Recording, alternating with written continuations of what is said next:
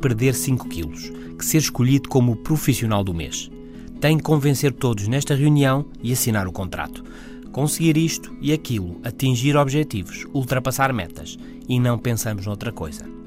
Pois, mas esse foco constante, essa obsessão com os objetivos, pode tornar mais difícil perder os 5 quilos, ganhar o troféu ou assinar o contrato. O foco permanente pode tornar as coisas mais difíceis. Porquê? Porque o conseguir ou não os objetivos não depende apenas de mim. Por mais que faça, as coisas podem sempre escapar-me. Não estão no meu controlo.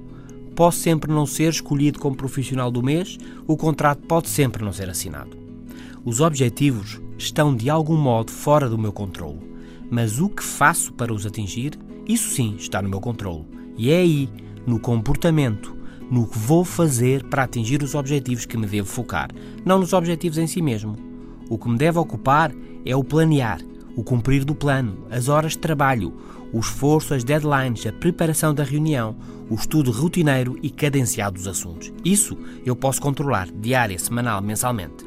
O desafio do meu dia a dia são, por isso, os meus comportamentos e não os meus objetivos. Levam-me os meus comportamentos na direção dos meus objetivos? Essa é a questão. Se não, devo alterar comportamentos e fazer o que decidi, de novo, porque de outra forma os objetivos não serão atingidos.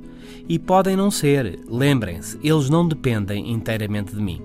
Por isso, easy, não pense demasiado no que quer, pense no que vai fazer e faça, faça mesmo. É aí, no dia a dia, no que fazemos, que as coisas mudam. Até amanhã.